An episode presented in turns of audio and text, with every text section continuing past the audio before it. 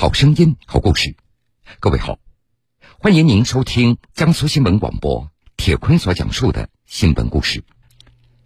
一个从十二岁开始，二十多年再也没有游过泳的小伙子，这练了个把月之后，居然在省级运动会上拿下了一块银牌，一块铜牌。这个小伙叫李俊，今年三十二岁。他参加的是今年九月份举行的江苏省第十一届残疾人运动会。李俊在男子 S 九级一百米仰泳比赛当中斩获银牌，在男子 S 九级五十米自由泳比赛当中又夺得一枚铜牌。其实，李俊能够参加这次残运会，要源于几个月前的一次救人的经历。下面，我们就再次回到当时的救人现场，来听一听这位平民英雄的故事。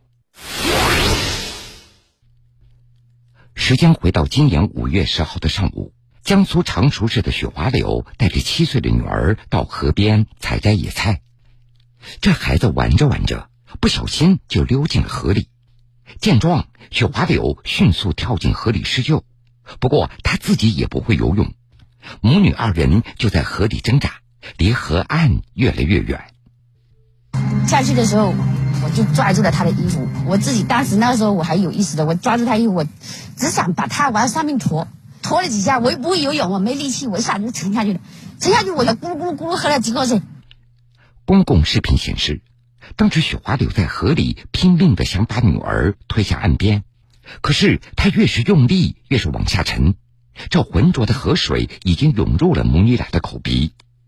我想，有没有人来救救我？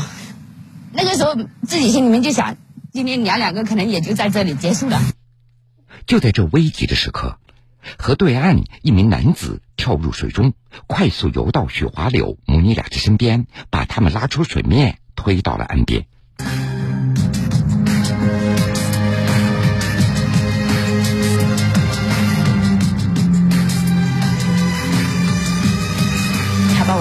把我。救上来的时候，他说我手里还是抱紧紧的抱着孩子的。他说你们两个是抱在一起的，他是一起把我们拉上来的。我就在那一直吐，一直吐，我水喝了我就一直吐，然后他就把小孩放在他膝盖上在拍。这位救人的小伙子就是李俊。当他看到母女俩已经没什么大事，准备起身要离开的时候，雪花柳惊讶的发现，救命恩人的腿部有明显的残疾，走路都相当的困难。他是什么勇气来救我们？你说他真的没顾顾自己的安危，我那种感激真是没有用言表。李俊来自贵州，十二岁那年，一场意外让他落下了残疾，平时走路他都不敢用力。当天发现有人溺水的时候，李俊距离河岸大概有一百多米，他立即狂奔过去，在跑动中，右腿的疼痛让李俊几乎要晕过去。刀割一样，疼也没办法呀。那救命就是这，我看到，那我必须得救。我也是从这个经历过来的。李俊之所以要拼命的救人，那是因为在十二岁的那场意外中，他的生命也是自己的老师奋力挽救回来的。当时，村里的医生已经宣布李俊死亡。是班主任徐明老师蹬着三轮车把他送到了镇上的医院，这才保住了他的性命。看到，就就那是生命，老师带来给我带来的生命，我也给他放下去，我不让他丢脸。李俊的英勇之举在被媒体报道以后，他成了大家所关注的平民英雄。常熟市公安局向他颁发了见义勇为的荣誉证书和奖励，他所在的工厂还专门为他召开了表彰会，给了他一笔奖金。今年七月，李俊还上了在当地很受关注的江苏好人榜。最近，他又登上了二零二二年第三季度见义勇为勇士季度榜。其实。有勇气下水救人，那是因为李俊小时候他的水性非常好。小时候他曾经参加过游泳比赛，但是右腿受伤之后的这二十年里，他再也没有游过泳了。没有想到，二十年后的第一次下水，他就救了两条人命，而且因为这个事，李俊还被江苏省残疾人游泳队看上了。江苏省残疾人游泳队教练、常熟体育运动学校游泳队教练应斌。首先，我们看到的视频，嗯，很庆幸这个视频特别清楚，然后让我们看到了呀，这就是一位游泳健将呀！而且当时的那种毫不犹豫精神啊，让我们感觉这孩子一定很勇敢。李俊救人时所展现出的游泳的能力，让江苏省残疾人游泳队的教练应斌印象深刻。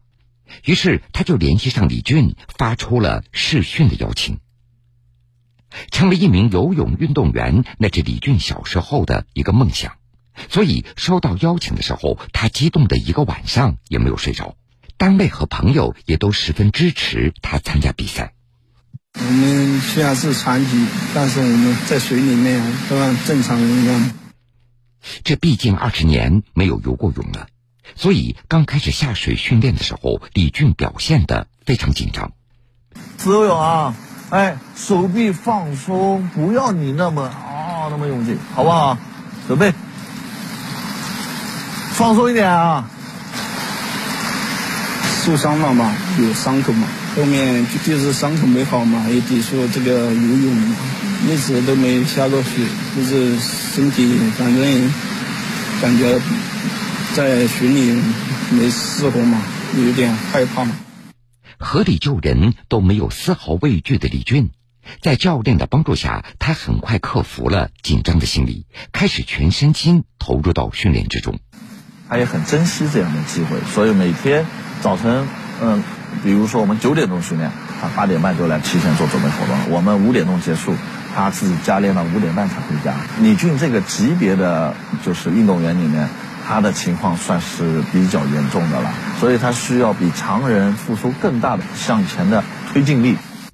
经过刻苦训练，李俊的成绩提高的非常快。通过层层选拔，他代表苏州市参加了江苏省第十一届残疾人运动会。今年九月，李俊在比赛当中发挥出色，摘取男子 S 九级一百米仰泳银牌。和 S 九级五十米自由泳的一块铜牌。比赛结束以后，李俊回到成熟，许华柳一家早已摆好了一桌庆功宴。其实，这一顿饭本来是许华柳和李俊约好的中秋节团聚，由于李俊比赛夺牌归来，这团圆饭又成了接风酒。李俊他是去年来到常熟打工的，原本在这里举目无亲的他。如今有了一大家的亲人，他一到拿了奖牌我就知道了，很开心嘛。今天团圆节啊，是我们福建老家的一当然希望他越来越好了，希望他以后成家立业啊，这是我们最大的心愿。明天中秋节，希望小李带个老婆来。叔叔阿姨，小时候今年中秋节，小时候就跟我们一起过喽，在这边过喽啊。嗯，好，好，好，好，在那里嘛，也有团圆的，也有跟着一起的家人，好啊，好好好，哎，有你我就放心了啊。以前打工忙，中秋都不回老家，不要说吃什么团圆饭了。运动会结束以后，李俊就回到了自己的工作岗位上。那次救人之举，让李俊和这个家庭紧密的联系在了一起。我们一家人都赶进来了，就是我们一家人的救命恩人。如果再晚一点的话，那个后果不知道是什么样的后果了。这件事对我生活影响蛮大的。说是我救了他们母女俩，其实我也在这件事情中成长了许多。以前就是来这边打工，但现在好像生活有了更多的意义。大家都这么关心和关注，我觉得特别的温暖。我也想继续留在常熟，找个女朋友，在这里安个家。知人、知事、知己，铁坤说理。一条残疾不便的腿，并没有阻挡李俊那颗勇敢救人的心。他在水里的这一拖，挽救了两条生命，托起了一个家庭，也让自己的生活翻开了新的篇章。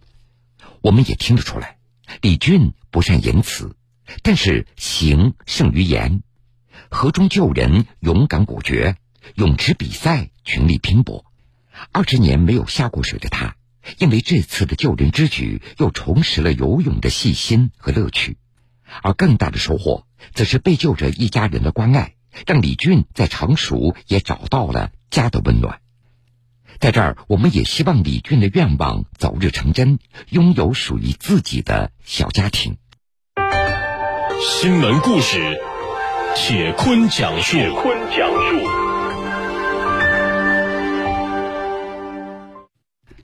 欢迎各位继续来收听新闻故事。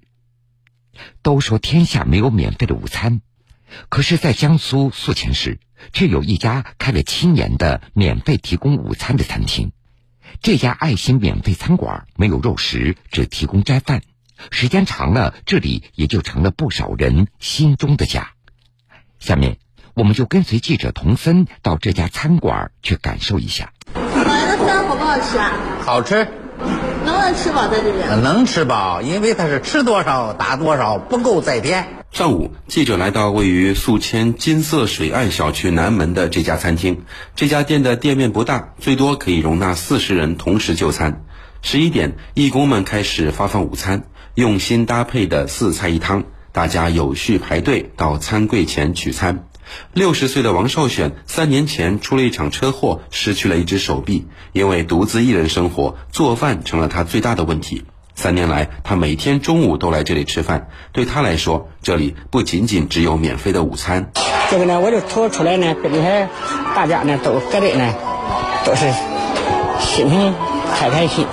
七十九岁的刘奶奶因为今天来晚了，在外面等座位的功夫，干脆挽起袖子，帮义工们一起刷起了碗。